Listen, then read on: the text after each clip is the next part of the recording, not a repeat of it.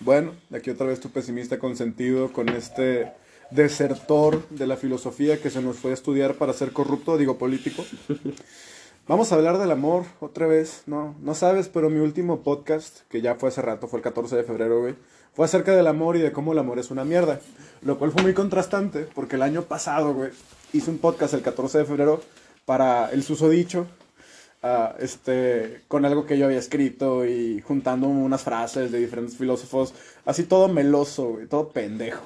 Y el 14 de febrero de este año, como ando despechado y valí verga, pues expliqué por qué el amor es una mierda desde la metafísica del amor sexual de Arthur Schopenhauer, güey. ¿Qué, ¿Qué dice Schopenhauer? Me lo sé de memoria. Todo enamoramiento, por etéreo que sean sus apariencias, tiene su raíz en el instinto sexual y solo en él. Y no es más que una forma más especializada del mismo, güey. Entonces, ¿qué es el amor, güey? Es un impulso animal a coger y reproducirse que nos lleva a cometer las peores pinches decisiones, güey. Sí, sin duda. Terribles decisiones, güey. Pero no me arrepiento de nada. No me arrepiento de nada. Bueno, sí. Bueno, no. No sé, ¿no? Viví. He vivido. He vivido. He sentido. ¿Qué dices tú del amor? Tú si estás con alguien que van bien las cosas. Es una relación interracial muy pornográfica. Uy, pues ahora que lo dices, yo me acuerdo cuando apenas estábamos en los primeros días de filosofía, güey, en primer semestre. Tú eras la persona más pesimista, o sea, tú llegaste recalcitrante con tu... El nihilista, ¿cómo se llamaba tu libro? El, absurdo nihilista. El absurdo nihilista, llegaste súper schopenhaueriano y absurdista. Y te dije, te vas a enamorar, pendejo. Y cuando te enamores, cuando te enamores vas a vas a empezarme a hablar de las maravillas de la vida y, no sé qué. Y pasó. Y pasó. Y pasó. Y, luego me votaron, güey. Y terminé más pesimista que nunca. Y ahora vemos el resultado. Fíjate, güey, te, te confieso, yo creí que cuando fuera a terminar mi relación, es decir, cuando me fueran a mandar a la verga, porque sabía que a mí me iban a mandar a la verga, porque pues el pendejo es uno. Yo creí que me iba a convertir en una especie de villano, güey, creí que iba a ser una especie de vato súper cínico, culero, pero no, seguí siendo yo y seguí siendo tan ético como siempre he sido. Y, y eso fue una revelación para mí, el decir mi, mis, mi, mi forma vital de afrontar la existencia es estable, güey. A pesar de que, a pesar de que todos los días y cada vez me siento más pinche solo en este mundo y, y cada vez siento más que ninguna persona en el planeta vale la pena, güey. Pero sigo sin, sigo sin tener este arco de personaje villano, güey. Y, y, sigo teniendo como que estas mismas ideas éticas de, de la compasión, precisamente pesimista, güey. De entender al otro porque todos somos uno, güey, y verme en el otro. Y eso fue muy interesante para mí. De verdad yo creí que me iba a volver un pendejo culero. Así en plan, ah, todo vale verga, la gente es una mierda. Pero pues no. Ahora digo, la gente es una mierda, pero como quiero los trato bien. Güey, es que justo eso que dices, es que se mantiene estable la forma en que uno afronta la vida pero siempre adquieres conocimiento y eso claro, es lo que te y eso es lo que te decía también, o sea, en el momento en el que es lo que te decía que yo tuve esta esta intuición de que amar a alguien implica aprender nuevas formas de incluso de, de dimensionar la ética, ¿no?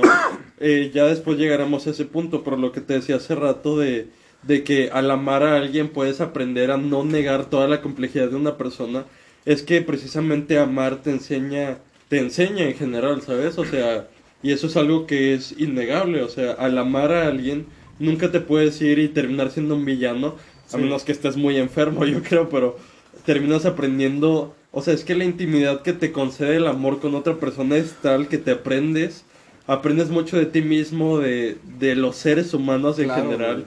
O sea, siento que es imposible salir del amor sin un aprendizaje. Mira, tengo tres, perspe tres perspectivas para ti, güey. A ver dos opuestas de diferentes autores y una propia, Dime. a partir de otro autor. La primera propuesta es de Sigmund Bauman, porque ahora que hablas de aprendizaje y amor, Bauman dice, no se puede aprender a amar como no se puede aprender a morir. Eventualmente el amor y la muerte simple y llanamente te caen encima. Eso, es lo que dice Sigmund Bauman en Amor Líquido.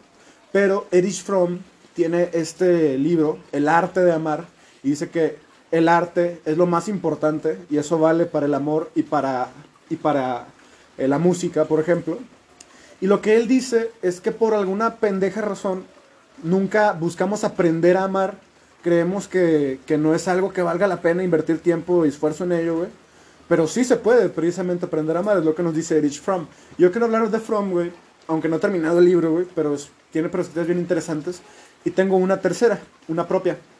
Y es a partir de Miguel de Unamuno, en el sentimiento trágico de la vida. Bueno, del sentimiento trágico de la vida. Él nos dice, güey, que somos lo que hacemos. ¿Sí? O sea, y que a partir de ahí, güey, yo siempre he pensado el amando, nos amamos a nosotros mismos, ¿sabes? En el acto de amar, te amas, porque eres lo que haces, ¿sabes? ¿Por querer lo que haces? Por, porque eres lo que haces. Ajá. Entonces, amando al otro, te amas a ti. Y es una idea que, que yo tengo, güey, quizá medio rebuscada. Pero, pero o es sea, algo que elabóralo. experimenté, güey. Elabóralo. ¿Cómo amando al otro te amas a ti mismo?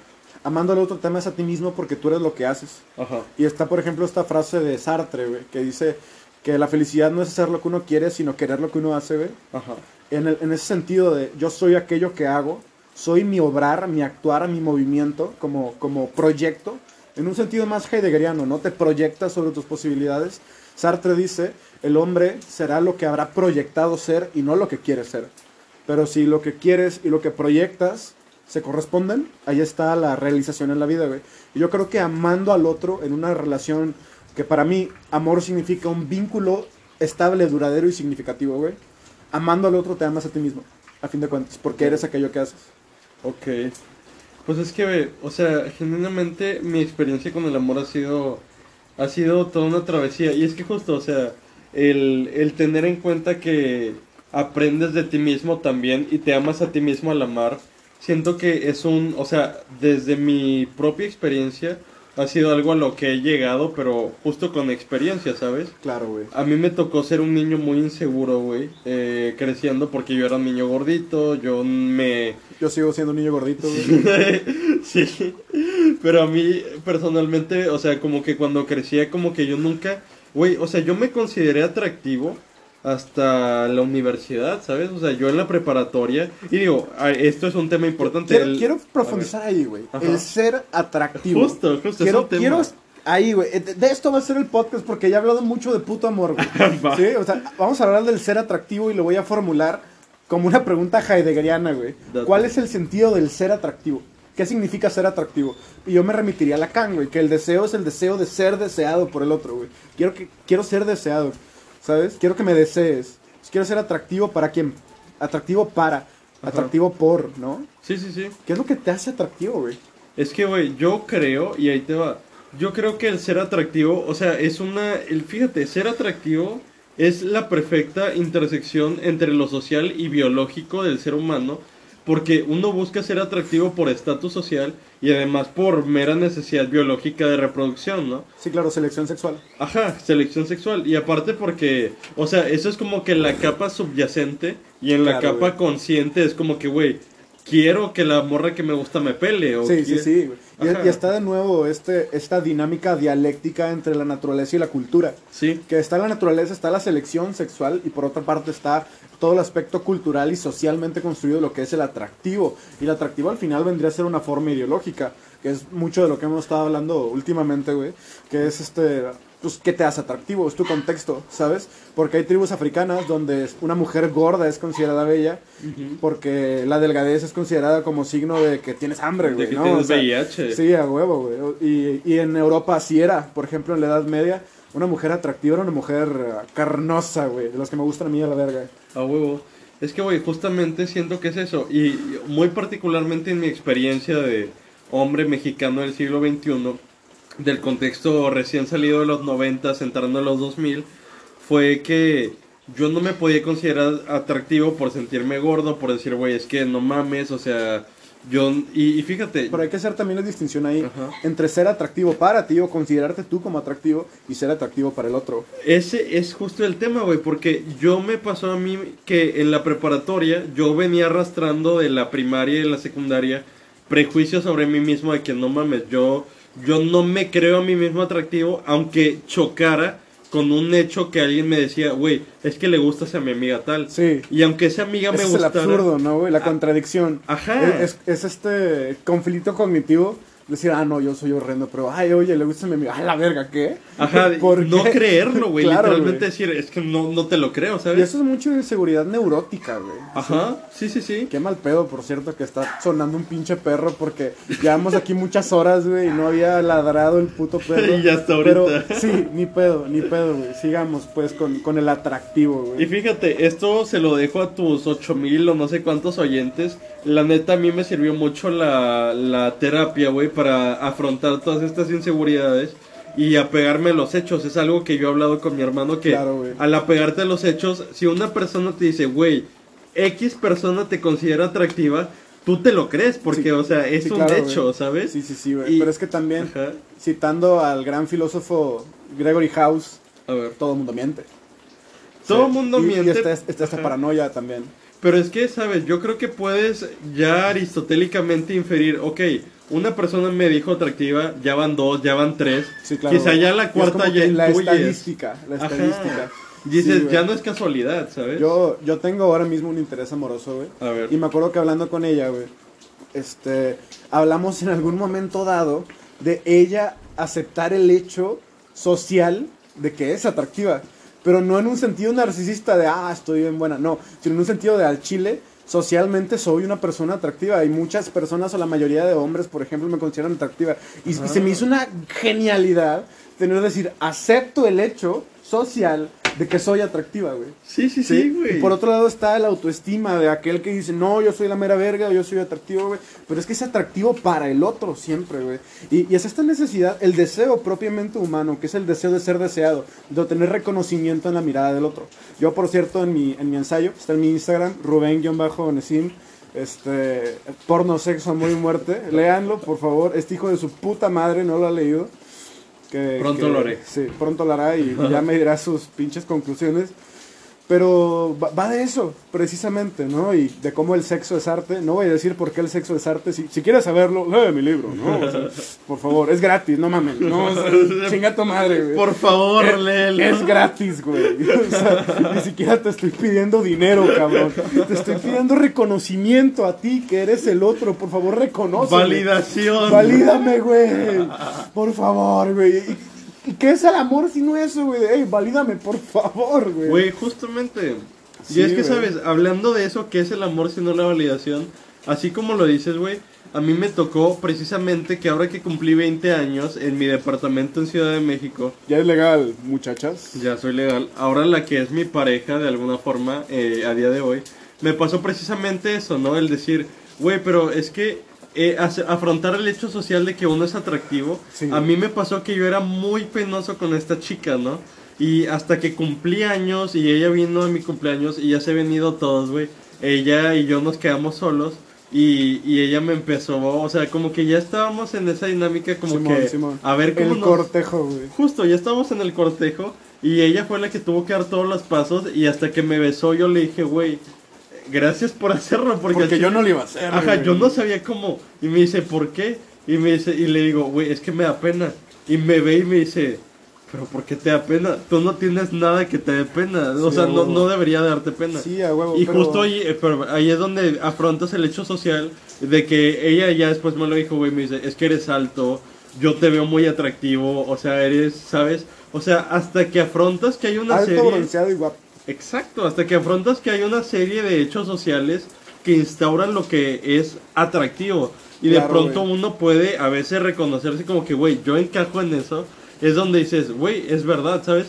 Pero justo esa neurosis que es la que te impide. Justo, justo quiero transitar a la neurosis, güey. Quiero ver la contraparte. Porque yo me acuerdo, vato, que en mi, mi última relación, cuando estaba iniciando, mi pareja me dijo algo como: Tengo este pensamiento paranoico de que estás conmigo porque me estás jugando una especie de broma muy cruel. Y al final me vas a lastimar, ¿no, güey? Y es como un a la verga. Y ninguna de mis acciones llevaban a esa conclusión. Pero hay una neurosis y es que el ser humano es profundamente irracional en su núcleo, güey. Y somos seres neurotizados, estamos todos locos, güey. Y eso está cabrón, güey. Sí, sí, sí. O sea, es que, güey, eso es lo, lo cabrón. Ver hasta qué punto se puede arraigar una inseguridad a, llevar a conclusiones completamente irracionales. Sí, pero justo, güey, lo que más me interesa del amor es su, su carácter de apertura. Y el salto de fe que uno tiene que dar en el amor, de mostrarse vulnerable ante el otro. Y, y mi metáfora preferida, güey, es que estás con el corazón abierto en una, en una sala de cirugías, güey. Y, y la otra persona, güey, tú le das el bisturí. Ajá. Haz lo que quieras. Hay una rola que se llama Abierto en Vena de Taburete que justo es eso, güey. O sea, se llama...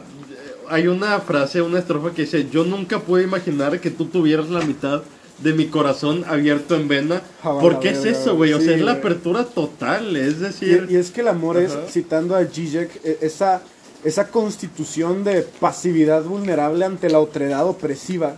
¿sí? Te tienes que mostrar ante el otro. Es como de, güey, ¿sabes qué? Quiéreme. Te quiero, quiéreme. Ajá. ¿sí? Y es que, güey, puede salir, güey. Creo que no ha habido un mayor motivo de sufrimiento a lo largo de mi puta vida que el amor, güey. sí. Y como quiera, sigo de pendejo, güey. ¿Sabes por qué, güey? Porque, porque no voy a poder decidir un día, ¿sabes qué? No me vuelvo a enamorar. No, güey. Pinche Bad Bunny, estás pendejo. No se puede decir, no me vuelvo a enamorar, güey. No puedes. Porque el amor te cae encima, güey. Ajá, y es que es eso, o sea, aunque haya una intención de decir, güey, yo, yo no vuelvo a transitar por aquí, o sea, el amor es eso que, aunque sabes que duele, en la posibilidad que lo vuelves a ver factible, sales corriendo a estrellarte contra él. S- ¿Por ¿Sabes qué? qué frase, güey? Se me viene a la mente, güey. A ver. Yo sé que la Coca-Cola me hace daño, pero yo la perdono, güey. Sí, yo sé que el amor me hace daño, güey, pero yo lo perdono, güey. Me gusta mucho estar enamorado, güey. Es- esa es la frase que le dijo Paul McCartney a su hija en su cuarto matrimonio, cuando su hija le dijo, al chile, papá, qué chingado, ya van cuatro. Y el vato dijo, ¿sabes qué? Me gusta estar enamorado, güey. Güey, y es que es increíble, y deja tú, para nosotros, tú como filósofo, yo como filósofo desertor, Desertor, güey. sí. el amor es una fuerza creativa impresionante, güey. Es el Eros, güey. Es el Eros. El Eros es la fuente de la creatividad humana, del impulso constructivo. Ajá, ¿cómo Sí, se llama ese pendejo? El, el filósofo que migró a Estados Unidos y que hizo Eros y Civilización. From, ¿no? Fue From. No, fue otro. ¿Seguro? Sí, fue otro. Según yo sí fue Rich From, güey. No, fue otro. El punto es que justo, o sea, el amor es una fuerza creativa impresionante, güey. Sí, güey. Porque, güey, el amor engendra vida siempre. O sea, el Sí. amor, justo lo que decías de que la pulsión sexual. Y fíjate, yo quiero hablar de eso. Porque justo en este momento, güey, yo, la persona con la que estoy saliendo, empezamos nuestra relación como algo meramente sexual. O sea, los dos quedamos en el acuerdo que iba a ser así.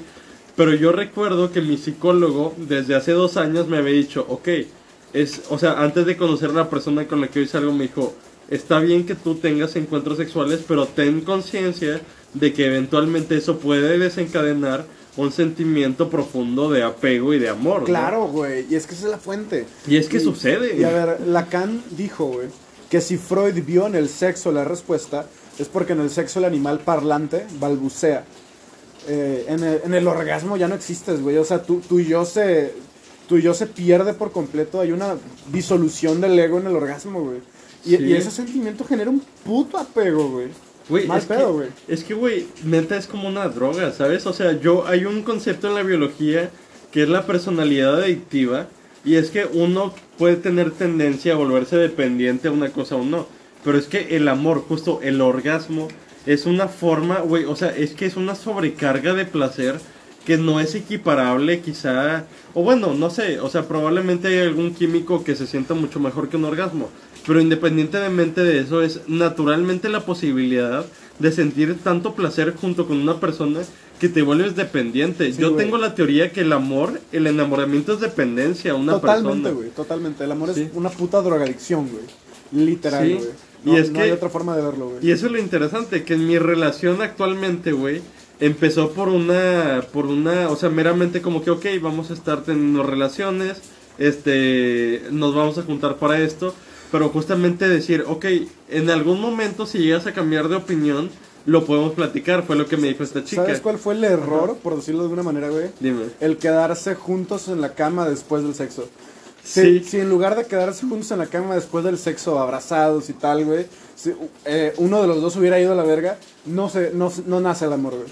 Pero el error, güey, que engendra el amor, está, como dice Zizek, güey, lo mejor del sexo es dormir después, güey, con tu pareja, güey, así. Ajá. Encontr- encontrarla, o sea, y Zizek lo decía en, en una conferencia, güey, en una entrevista, no es el ah, nos abrazamos un rato y luego cada quien en su lado de la cama, sino encontrar la posición perfecta de equilibrio donde dices, güey, estoy tan pinche cómodo, güey, y duermen juntos, güey. Es, verga, es hermoso, yo, yo lo viví, es hermoso, güey. Y es que te va, Milan Kundera, es, él no es filósofo, es novelista, pero justo dice lo mismo, o sea, el amor, él lo, lo define así.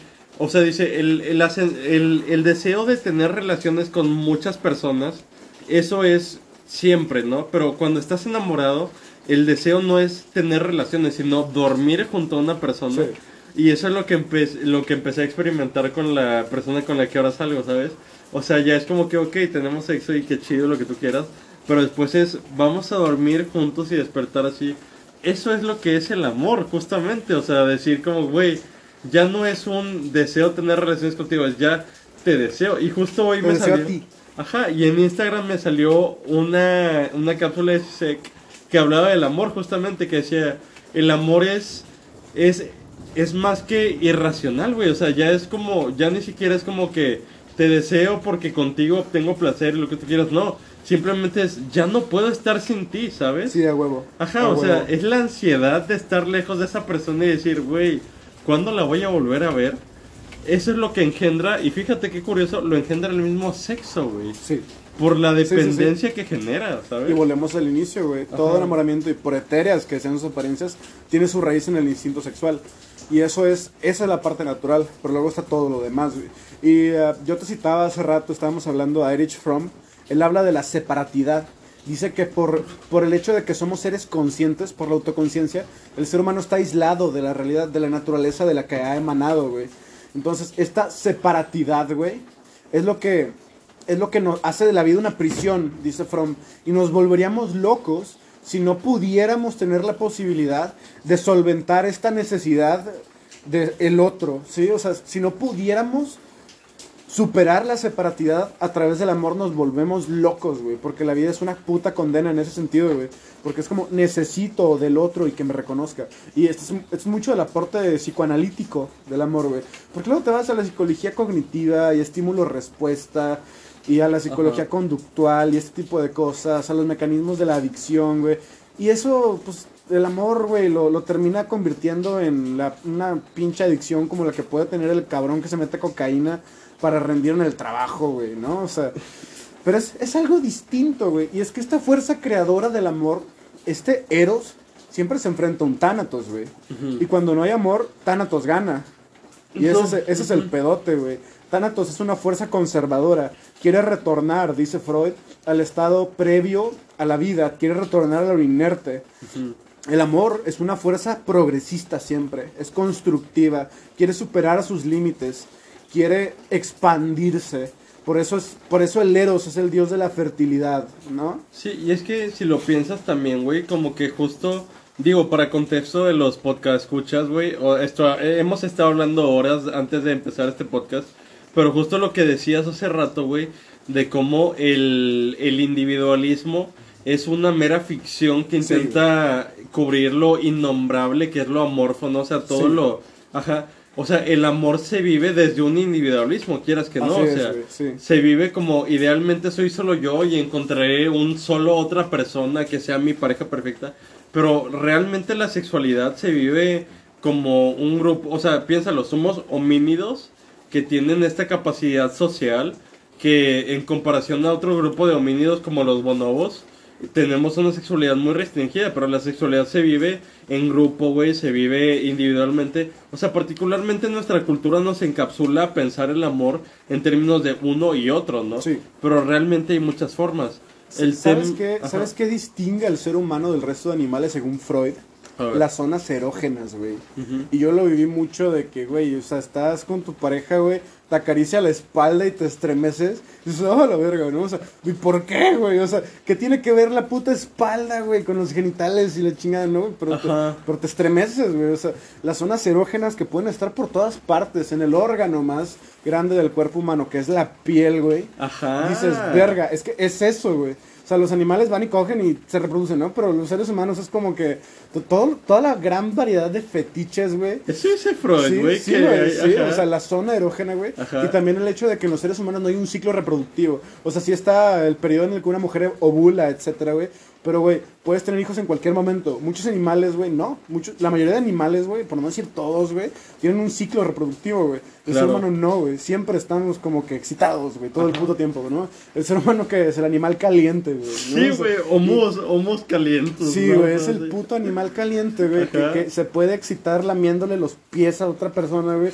dices, ¿por qué, güey? O sea, tú, tú, nunca vas a ver un perro lamiéndole la pata bien excitado a una perra, güey, ¿no? Sí, sí, no, no. Jamás, güey, ¿no? O sea, tú, tú, nunca vas a ver un león azotando, güey, así, a una leona, güey. Amarrándola, ¿no? ¿no? No vas a ver un elefante ahorcando a un elefante con su trompa, güey. Pero ahí ves a los seres humanos, güey. O sea, con sus pinches juegos de rol, güey. O sea, e-, el erotismo, güey. Más allá del sexo. El erotismo, güey. E-, eso es lo que nos define, verga. O sea, es eso, güey. Y mira, ahí va para tus podcasts escuchas, güey. Hay una zona erógena que es casi, casi que infalible. El acariciar lo que está entre el codo y la palma de la mano pero del lado de la mano, ¿saben? O sea, todo lo que compone entre tu bíceps y el dorso de la mano, acariciar toda esa zona es algo que particularmente mi pareja, pero yo lo descubrí en mí mismo que antes otra pareja lo hizo, acariciar todo lo que es el antebrazo es una cosa que es como que increíble, ¿sabes? Impresionante. Ajá, y tú lo piensas y dices, güey, ¿Cómo le gusta tanto a esta persona que le acaricien el brazo, güey? o, sea, el brazo, o sea, dijeras tú, güey. No, pero pasa, güey. Pero pasa, justamente. Efectivamente. Y esto es lo cabrón, güey, que, que, güey, o sea, ¿cómo está eso de que a tantos vatos, güey, nos excita la idea de que una morra nos ahorque con las piernas? ¿Por qué? Güey, sí. Su puta madre, güey. O sea, para empezar, güey, ok, ahorcar, bueno, güey, o sea, tiene un poco más de sentido que con las manos, güey. ¿Por qué con las piernas? No mames, ¿no? O sea, te gustan las piernas, te gusta ser ahorcado, entonces quieres que te ahorquen con piernas, güey. Y, y, es eso, güey. Entonces, ya, ya degeneramos todo el pinche podcast y pasamos a, a algo muy pinche porno, güey. bueno, muy erótico, güey, porque lo porno es lo opuesto a lo erótico. Totalmente, Mira, que este podcast sea de lo erótico, güey. De lo erótico. Vamos a hablar del erotismo, güey. Del erotismo y del amor. Sí, güey. Es que eh, el, erotismo para mí es inseparable del amor. Es que lo engendra, güey. Sí. Y es que, ¿sabes? Yo tuve un psicólogo que me dijo... No, yo lo, yo lo que digo es que, a ver, eh, el, sexo engendra el amor y el amor engendra el erotismo. Así lo veo yo, así lo veo yo. Es que ahí te va. A mí me tocó, güey, que un psicólogo que tuve me dijo, ok, qué chido que estés teniendo relaciones con una persona pero ten en cuenta que esto puede engendrar el amor. A huevo. Y me, me das uno, güey. no sé. Eh, le estoy pidiendo un cigarro para, para que los que escuchan sepan qué pedo. No es cierto, es crack. Es crack, de hecho. Pero bueno, el tema fue. Gracias, güey. Qué incómodo silencio. Para todos los que nos están escuchando, me disculpa. Yo sé. Pero bueno, o sea, el tema era como que, ok, él me dijo, ten en cuenta que el amor puede, o sea, que de este puro erotismo que tuviste puede engendrarse el amor. Pero fíjate qué curioso que ahorita mi experiencia ha sido que de dos personas que pactamos, ok, vamos a vivir el erotismo de esta forma. Yo personalmente engendré el amor, güey. O sea, de, de, puro estar cogiendo con esta persona. Claro, güey. Eventualmente dije, güey, verga, es que te quiero, ¿sabes? Sí, claro. Y, y todavía no se lo he dicho. Ya después tus que escuchas sabrán cómo terminó esta historia, pero se lo pienso decir pronto.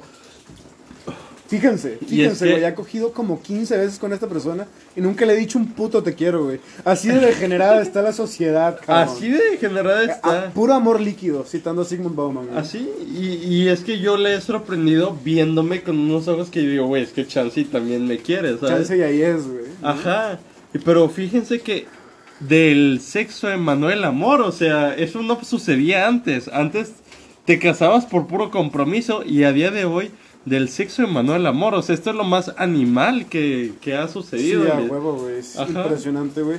Es la Polinio totalmente de Nietzsche, ¿no? Esta embriaguez, este amor a la vida, güey. Sí. Sí. Perdón, lo dionisiaco, güey. No, yo dije la Polinio. No, la Polinio es el orden, güey. Ya, ya andamos con algunas, algunas copas encima, güey. Sí. Pero Dionisio es el dios del amor a la vida, según Nietzsche. Sí, güey, esto fue puramente dionisiaco.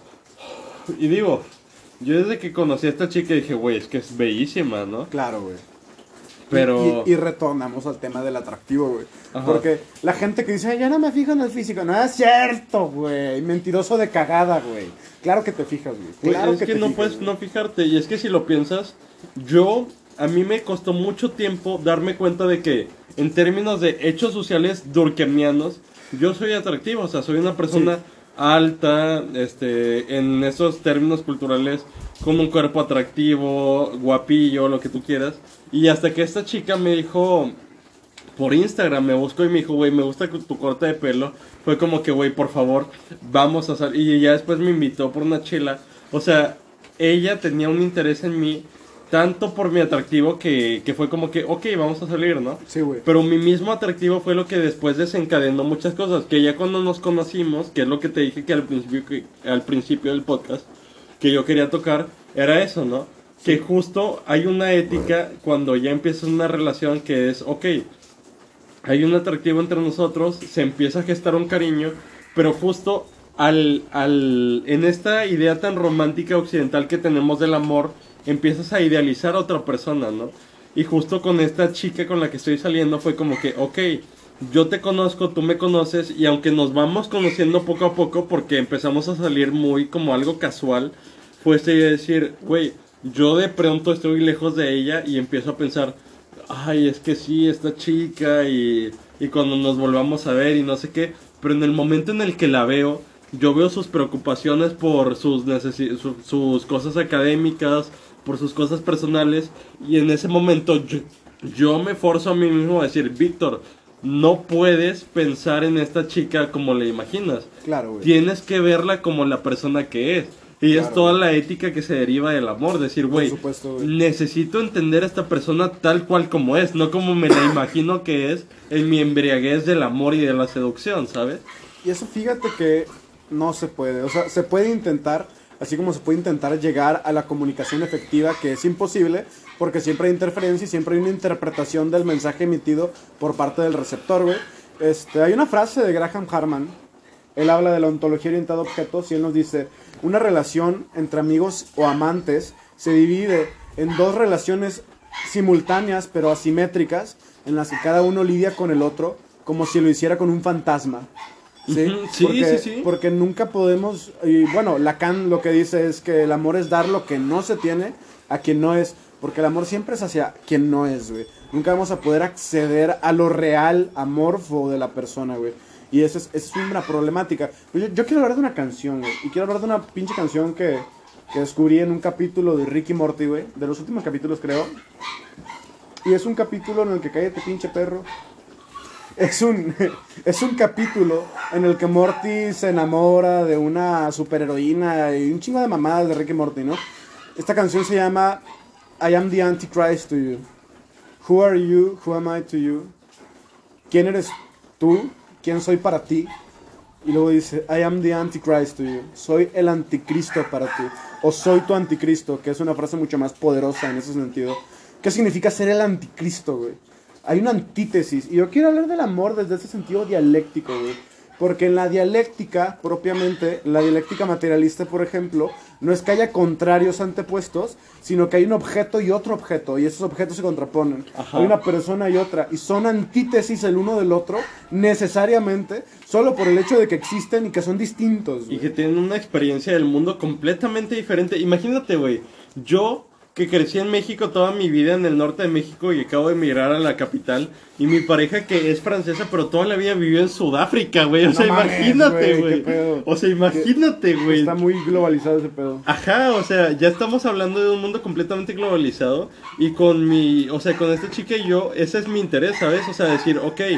Y es lo que yo te comentaba el año pasado, ¿no? Que te decía, güey, yo creo que hay una posibilidad de ética de decir, ok, intentar entender al otro semióticamente en lo que me comunica, lo que yo percibo y lo que intento retribuirle de lo que yo sé que significa esa ah, persona, ¿sabes?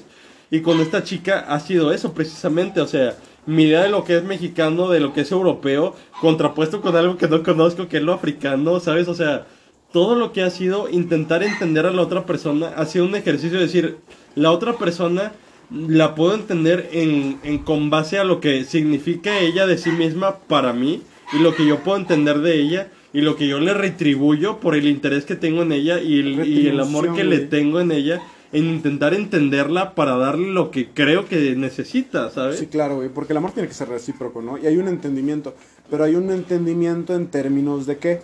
Porque si tú entiendes al otro en tus términos, no entiendes al otro. Y ese es el pedo, que entendemos al otro nuestros términos, el otro nos entiende en sus términos y al final no se entiende nadie. Pero ahí te va, yo creo que entre dos seres humanos hay sentimientos y ahí te va, yo creo que la prueba más factible de eso es la literatura. Porque si tú lees un novelista o una novelista de un lado del mundo, de otro, donde tú quieras, eventualmente vas a encontrarte con un sentimiento que tú dices, güey, yo he vivido esto. Claro. O yo en este momento estoy viviendo esto. Y yo siento que justo en la comunicación verbal y no verbal, eh, ver rasgos de la otra persona que tú puedes identificar en ti, es donde dices, güey, yo sé cómo te estás sintiendo. Quizá no perfectamente, pero sé más o menos, intuyo en esa mirada que me das, en esa cosa que me dices. En la mirada, güey. En ese gesto, en la forma en que me abrazas, yo sé que estás sintiendo de alguna forma que puedo saber qué es lo que estás sintiendo. Y lo más bonito del amor es que los dos estén en el mismo canal. Nunca sucede. muy raramente sucede. No puede pasar, güey. Pero cuando los dos coinciden en un grado, cierto grado de que yo estoy sintiendo lo mismo que tú y lo compartimos, yo siento que ahí es lo que te decía antes con, la otra persona con la que antes salías. Dije, en el momento en que te enamores va a valer verga. ¿Por qué? Porque ahí es donde crees que puedes entender al otro. Sí, ahí vale verga. Ajá, y ahí es donde vale verga. Porque cuando crees que puedes entender al otro y cuando lo empiezas a querer en esos términos, eso es el amor, güey. Sí, güey. Son dos creencias quizá antipódicas, ¿no? Anti, antitéticas. Antitéticas. Pero en ese mutuo entendimiento hay muchas posibilidades, güey. Y hay gente que construye su vida así. Y es que es un mutuo desentendimiento. Es un antientendimiento, pero eso en el sentido de te intento entender. Y neta lo estoy intentando. Te lo putas prometo, güey. Te juro que estoy intentando entenderte. No, no te entiendo, no te voy a poder entender, pero lo intento bien cabrón. Y en ese intentar entender al otro, se da el verdadero entendimiento, el, entendimiento realmente existente, ¿no? Por decirlo de alguna manera. Y es un, buscamos el mutuo entendimiento. ¿Por qué? Por nada, no, es racional, güey. Es porque somos animales sexuales, porque somos animales sociales, porque necesitamos el reconocimiento del otro, güey. Y, es todo eso. Y ahí te va, yo creo que eso de lo que hablábamos hace rato chance y ahí es donde se, supera la individualidad, el decir, ok, o sea, yo quiero a esta persona, esta persona me quiere, pero más allá del individuo, porque el individuo es una es un concepto que se nos ha forzado a interiorizar como somos individuos, pero más allá si lo piensas, güey, somos mamíferos que buscan reproducirse y en esa reproducción hay sentimientos que, ok, muchas culturas le dan distintos significados y conceptos y lo que tú quieras, pero dentro de esos significados, dentro de esos conceptos, están esas latencias inminentes a lo que es ser un animal mamífero reproductivo, lo que tú quieras. Que, güey, al final yo me voy a sentir igual de apasionado como se puede sentir otra persona, igual de frustrado con el amor como puede ser otra persona. O sea, yo creo que al final hay un puente que no se logra mediante la comunicación, sino mediante la intuición de decir, así como yo me puedo desesperar por no ver a la persona que amo, así me puedo desesperar por ver a la persona que odio, ¿sabes? O sea, todos odiamos, todos amamos, todos sentimos ira, ¿sabes? Todos sentimos amor profundamente, todos queremos coger, o sea, hay ciertas constantes en la vivencia humana que tú dices, güey. Claro, güey. A huevo. Y ahí están los puentes, los puentes que nos unen. Y me remito otra vez a la canción, ¿quién eres tú y quién soy para ti? Es la pregunta más profunda del puto mundo. ¿Quién eres tú? ¿Y quién soy yo para ti? Es increíble es esta canción, güey, que escúchenla al chile, está bien pinches vergas. Este, la he escuchado muchas veces, a veces llorando, a veces riendo, etcétera, güey.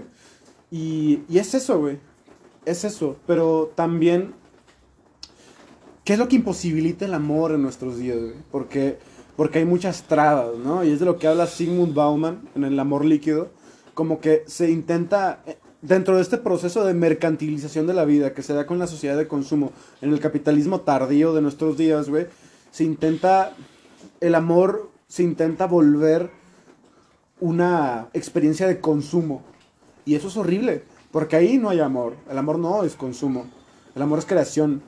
Y, y bajo esta pregunta, de nuevo, ¿quién eres tú y para ti quién soy? Somos antítesis el uno del otro. ¿Y por qué no podemos entender el amor como proceso, como una suerte de dialéctica que lleva al cambio y que lleva a la superación de una contradicción en la unidad, ¿no? Y me estoy poniendo bien pinche hegeliano, cabrón, ¿no? O sea, está, está la tesis, la antítesis y la síntesis. Está el ser en sí, el ser para sí y el ser en y para sí de Hegel.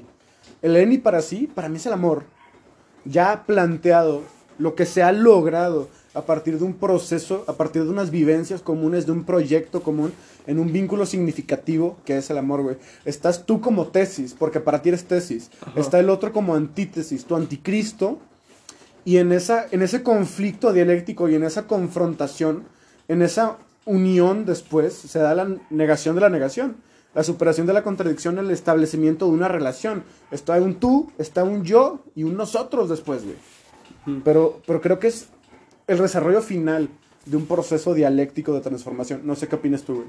Pues es que, Se me acaba de ocurrir, la verdad. Es que, ¿sabes? O sea, es que genuinamente es... O sea, es que, ¿sabes? La dialéctica hegeliana en esos términos es... O sea, es que, güey, yo la neta, yo, yo no sé si te lo dije antes, pero, güey, o sea, yo creo que Hegel es quizá el filósofo occidental que más supo a, este, agarrar toda esta, esta contradicción que desde el Tao quizá ya está ya está explícita, ¿no? O sea, porque, güey, o sea, el Tao, piensa tú que la filosofía oriental desde el Tao ya supo decir, ok, hay un continuo que fluctúa, que solo podemos delimitar, este... Hay un flujo. Hay un flujo que podemos intentar delimitar, pero el flujo va a seguir. Pero yo creo que hay un flujo en un sistema de cortes.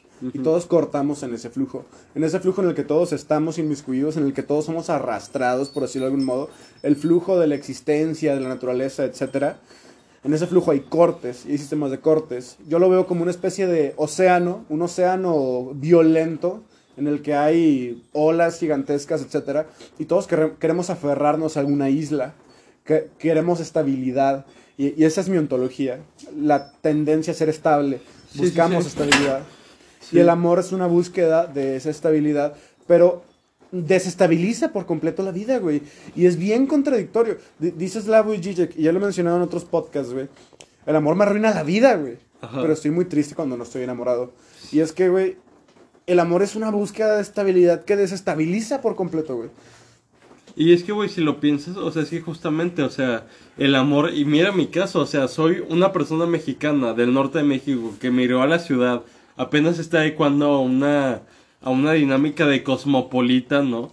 En la que esta persona a la que yo de pronto me encontró a mí, güey, y ella me buscó y todo, y ella siendo europea y viviendo toda su vida en África y, y ahora migrando a México, o sea, nos intentamos entender y buscamos esta estabilidad en el otro, siendo que partimos de, de cosas muy diferentes. De culturas diferentes. De culturas muy distintas, güey. Mundos distintos. Güey. Ajá, yo siento que ahí... Porque la cultura es el mundo en el que uno se desenvuelve.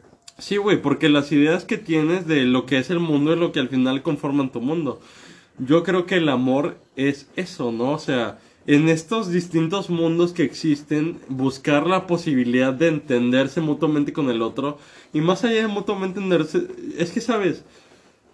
Siento que más allá de mutuamente entenderse con el otro es, ok, a raíz de estos encuentros sexuales que hemos tenido, a raíz de esta afinidad que sentimos el uno con el otro, la afinidad es muy importante. Ajá, justo, la, porque la afinidad es súper importante. La convergencia. Ajá, o sea, imagínate, convergimos en un espacio que es la Ciudad de México, en el que los dos entendemos un poco al otro y en ese entendimiento decimos, güey, vamos a salir, vamos a dormir juntos, vamos a tener relaciones y sobre eso construir una relación. Yo siento que esa misma, esa misma interés en buscar una, un, un promedio, vamos a decir, un piso común entre dos culturas, siento que ese es el amor, ¿sabes? Como que decir, quizás no te entiendo perfectamente, quizás no, pero a raíz de ese sentimiento voy a buscar entenderte para preservar este sentimiento, porque eso es lo que me interesa de ti. Lo que me interesa es tener este mutuo sentimiento de que te entiendo, de que te quiero y de que me la paso bien contigo. Al chile. De que cogemos chido, si quieres. Pero es chido, ¿sabes? Es chido. Ya puedes poner pausa bueno, güey, ya que volvimos de nuestras necesidades biológicas. Fuimos a mear, raza. fuimos a mear, efectivamente. Meamos juntos los dos, codo con codo, pito con pito, y todo estuvo muy bien. Muy bien, muy bien. Como este podcast es acerca del erotismo. Sí quiero hablar un poco de, de, este libro, Porno, Sexo, Amor y Muerte, gratis, disponible en mi Instagram. para todos, Rubén-Nesim. Ah, este, quiero hablar un poco de eso, güey. ¿En qué sentido puede ser sexo? Eh, ¿En qué sentido puede ser el arte sexo? No, sexo del arte. ¿Qué? ¿En qué sentido el, sexo, puede, ser, arte? Sí, efectivamente, güey. Y, y mm, es, es, en este erotismo, precisamente, de descubrirte a ti mismo y al otro, en el sentido de, oye, a ver, ¿te gusta esto? ¿Cómo se siente esto? O sea, lo que te gusta lo replico, ¿sí? O sea, y, y mi punto de partida fue esta extrañeza de que los hombres suelen estar, bueno, solemos estar tan ah, obsesionados con provocar el orgasmo femenino, güey. Sí, y, y, yo he visto también que pues, las mujeres suelen también procurar tu, tu placer. Ajá. Y, y, se intenta, ¿no? Y, y, es, una, es una, para mí, es una manifestación de la necesidad de reconocimiento en el otro. Ajá, ajá. Y es una, es, es una expresión de este deseo propiamente humano de ser deseado. Y es como, a ver, partiendo de que los seres humanos somos egoístas, etcétera, sexuales, ok, ¿por qué no, por qué no te vienes y ya? ¿no? O sea, porque necesitas satisfacer al otro también. Yo creo que es el punto de partida y ahí se manifiesta el carácter social inherente a la naturaleza humana. Como que no solo quiero venirme, güey, no nada más quiero coger y mi orgasmo y me duermo, no. Quiero que me reconozcas. Quiero que me reconozcas porque en tu placer yo me realizo, así como desde la perspectiva marxista, uno se realiza en el producto de su trabajo. Ajá. ¿sí? El, placer generado en el otro, en el orgasmo del otro, e, es donde tú te realizas porque eres reconocido. Sí. Y esta es una idea ¡Pum! güey. es que, güey, justo, justo ahí te va. Y para tus podcasts, escuchas, güey, lo que sirve, o sea, de mi experiencia. La, la pareja con la que estaba antes, con la que estaba en este momento, o sea, antes de este momento, güey a mí me pasaba que, o sea, ella siempre hacía que yo terminara, yo no sabía cómo, güey, pero resultó ser que cuando empezamos a involucrar juguetes, ella terminaba, ¿no? Y eso era como que, ok, chido, ¿no? O sea, y eso era algo que estaba muy chido. Pero hasta esta pareja con la que estoy, ella supo instruirme de qué forma hacer que ella terminara este, sin necesidad de juguetes, que ah, fue como muy chido, ¿sabes? Y ahí te realizas. Y ahí te realizas justo, o sea, porque en el momento en el que haces que la otra persona termine, dices como que, wow, ¿sabes? Lo logré. Ajá, y, y yo creo... De que Houston llegamos a la luna, güey. Ajá. Un pequeño, un pequeño toque para el dedo, pero un gran salto para mi realización personal, Y es que ahí te va, o sea, justamente eso era nuestro, o sea, esta chica es mayor que yo y como que ella tiene una experiencia distinta y ha estado muy chido, güey. Pero justamente el poder pensar eso, ¿no? O sea, el decir, ok, o sea, la otra persona con la que salía no me comunicaba esto, por medio de juguetes lo conseguimos, pero la persona con la que harás algo me sabe decir qué es lo que necesita, cómo le vamos a hacer y lo que tú quieras.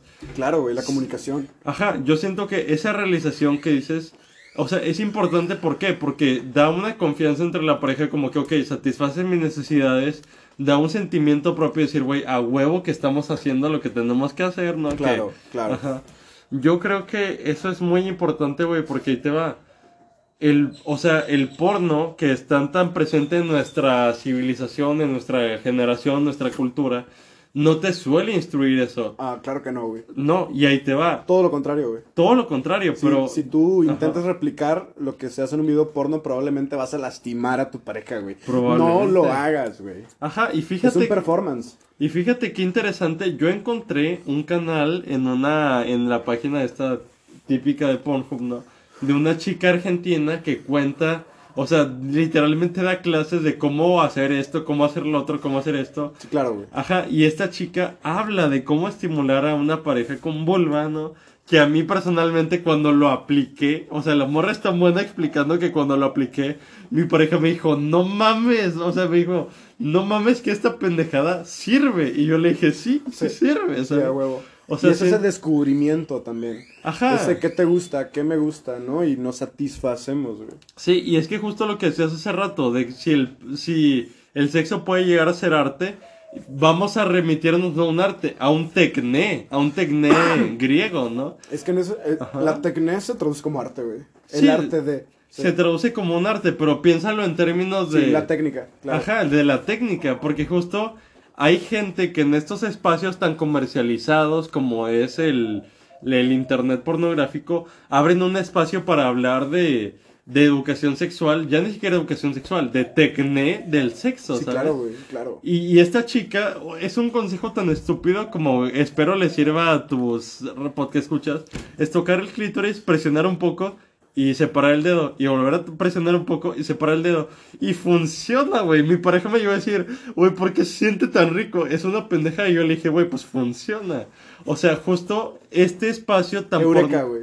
Ajá, este espacio tan pornográfico que tenemos en el siglo XXI, que es todo el- toda la red del porno, tiene un espacio que una persona ideó para educar y, e- y educa, en efecto, ¿sabes? Bueno, ya en mi podcast hay de todo, güey. Ya sabes cómo causar un orgasmo en una persona con vagina, güey. sí. De nada, te va a De servir. nada. De huevos te va a servir. Seas tú una persona con vagina o no, güey, te va a servir de algo, güey. Y otro consejo, ahí les va, siempre de menos a más. Empiecen lento, no empiecen como pendejos de que ta ta ta ta ta, no, empiecen de menos a más y casi que garantizado van comunicándose con su pareja y eventualmente van a llegar a lo que quieren. Sí, a huevo, la comunicación, güey. Por Ajá. favor, hablen a la verga, güey. Somos humanos. Y güey, hay un, ¿cómo se llama? Justo, somos humanos y podemos comunicarnos.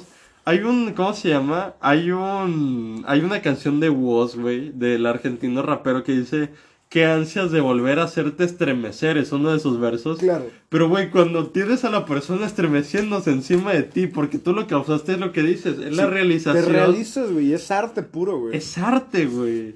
hermoso a la verga, güey. Es hermoso. Y, y esa es mi recomendación para todos tus podcast escuchas.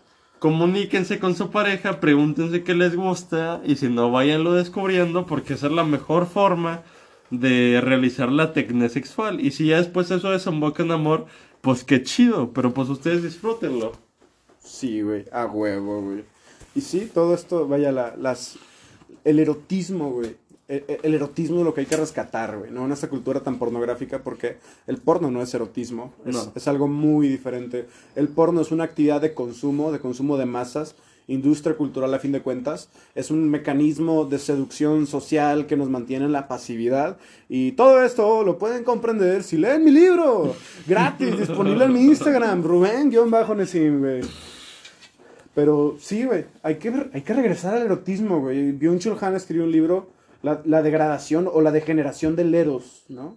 Y, y es, pues, es terrible cómo en la actualidad, güey, se está perdiendo el amor, güey. Sintetízalo, ¿de qué trata? Yo no he leído bien chulja. Trata precisamente de lo que desarrolla Sigmund Bauman en el amor líquido, güey. Que las relaciones entre personas, güey, bajo el fetichismo de la mercancía, se convierten, se trastornan y terminan siendo relaciones entre cosas. Y hay una utilidad, hay una racionalidad instrumental en el que el otro me sirve para algo, ¿sí? Y no, no es así. Somos seres sociales y necesitamos el reconocimiento del otro. Por eso es que el deseo propiamente humano siempre es el deseo de ser reconocido. El deseo de ser deseado, güey. Ajá. Güey, fíjate qué interesante. Y digo, ya esto se sale un poco de la temática del podcast, pero imagínate Byung-Chul Han hablando de la racionalidad instrumental en términos de sexo. Ahí es donde yo, yo recupero la labor del filósofo Claro, de sintetizar todos los aportes. O sea, para los que escuchas, la racionalidad instrumental es un concepto beberiano de la sociología que emana de un análisis de la ética de la cristianidad protestante. O sea, vean ustedes la labor del filósofo de recuperar una, un análisis sociológico súper profundo para aplicarlo a términos de la sexualidad contemporánea. Sí, no mames, güey. O sea, es algo impresionante. O sea, la labor güey. filosófica es creación pura, güey. Co- co- como te había estado diciendo, yo recupero eh, lo que dice Castoriadis, y es que la filosofía es superar un límite previamente establecido para establecer un nuevo límite susceptible de ser superado. Sí, güey, y es que justamente es eso, a los podcasts escuchas, quien tenga oportunidad de, de tomarse el tiempo de buscar filosofía en internet y ponerse a leer o ponerse a ver videos o lo que quieran, neta, qué actividad tan humana, tan noble de ampliar los límites del conocimiento por el mero interés de ver qué pinches pasa, ¿no? A ver qué pedo. A ver qué pedo, güey, a ver qué se me ocurre. Y este. Slavoj Žižek, güey, ya le hemos mencionado bastante en este podcast, güey, él nos habla de la Jusance, este concepto lacaniano del goce. Y eh, la naturaleza humana tiende al goce, a la Jusance, pero es como este placer tan exacerbado que se termina convirtiendo en dolor, güey. Sí. Y, ¿Cómo funciona eso, güey? Sí, güey, es que el goce en Lacan es esto, güey, es un placer tan fuerte, es una estimulación tan potente que termina siendo displacentera, güey. Y siempre tendemos a superar ese límite, porque es traspasar los límites del placer. Y siempre tendemos a expandir este límite. Yo creo que de eso se trata el amor, güey. Pero, no, ¿dónde nace el displacer en ese placer? O sea, ¿cómo funciona? Jálatela durante tres horas y vas a ver qué pedo. Ah, ok, ya. Jálatela tres horas seguidas y vas a, va- vas a entender Vas qué a pedo. entender. Sí, no lo Sí, hagas, ha güey. pasado. No, no, no, no lo hagas, compadre. No, es, es, es malo. Hace daño, güey. Te lastima el prepucio. Qué bueno que no tengo prepucio, gracias a Dios, güey. Pero como quiera está culero. Gracias a Yahvé. Gracias a Yahvé no tengo prepucio, no como este neandertal, güey. Incivilizado. El prepucio se irrita, jóvenes y jóvenes. Jóvenes y jóvenes, sí, por supuesto. Y si no es el prepucio, es el frenillo. Una vez me lo rompí, güey, por andar Te lo cogiendo, güey. Sí, güey, me, rom- me rompí el frenillo, güey, cogiendo, güey. Y, y, a- y ahí fue cuando entendí precisamente que tendemos al goce, güey, a la jouissance, que supera los límites del placer y se convierte en dolor, güey. Cuando- Supera los límites orgánicos que permiten el placer. Sí, exactamente. De eso se trata, güey. Y, Güey. y- y cuando me rompió el puto frenillo, güey, dije, verga, güey. ¿Te operaron o algo? No, no, güey. ¿Qué pedo? No, güey, pero, pero empecé a sangrar, güey. Yo soy hematofóbico, güey. A mí No me da miedo de la sangre, güey. Entonces, yo, yo estaba en un pánico total, güey. Y a mi pareja en ese entonces le dije, ¡ay, me cago! No, haz algo. güey". Dije, Tú lo rompiste, ahora lo arreglas, güey. No, o sea, de que no mames, güey. No No, mames.